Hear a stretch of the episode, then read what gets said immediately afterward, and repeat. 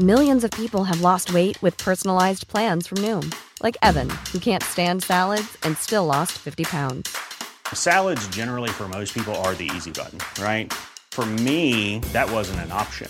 I never really was a salad guy. That's just not who I am. But Noom worked for me. Get your personalized plan today at Noom.com. Real Noom user compensated to provide their story.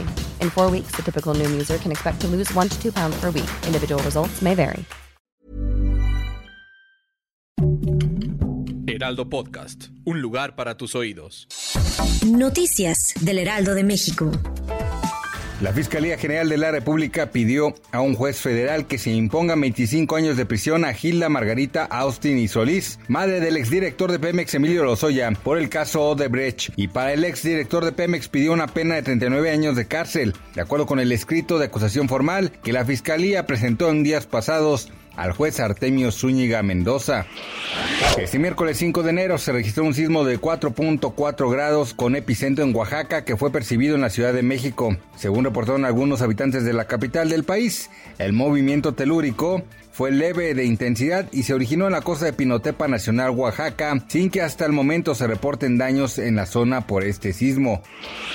Hace unos días en la India una supuesta subasta de mujeres provocó indignación a nivel mundial, pues a través de una aplicación expusieron a decenas de musulmanas como si se tratara de mercancía. Ante esto el gobierno indio aseguró que ya se encuentran investigando el caso con ayuda de la policía de Nueva Delhi y la policía de Bombay.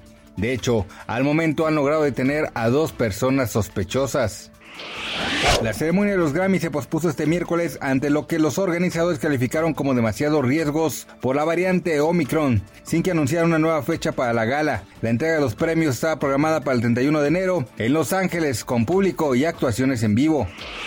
Gracias por escucharnos, les informó José Alberto García. Noticias del Heraldo de México.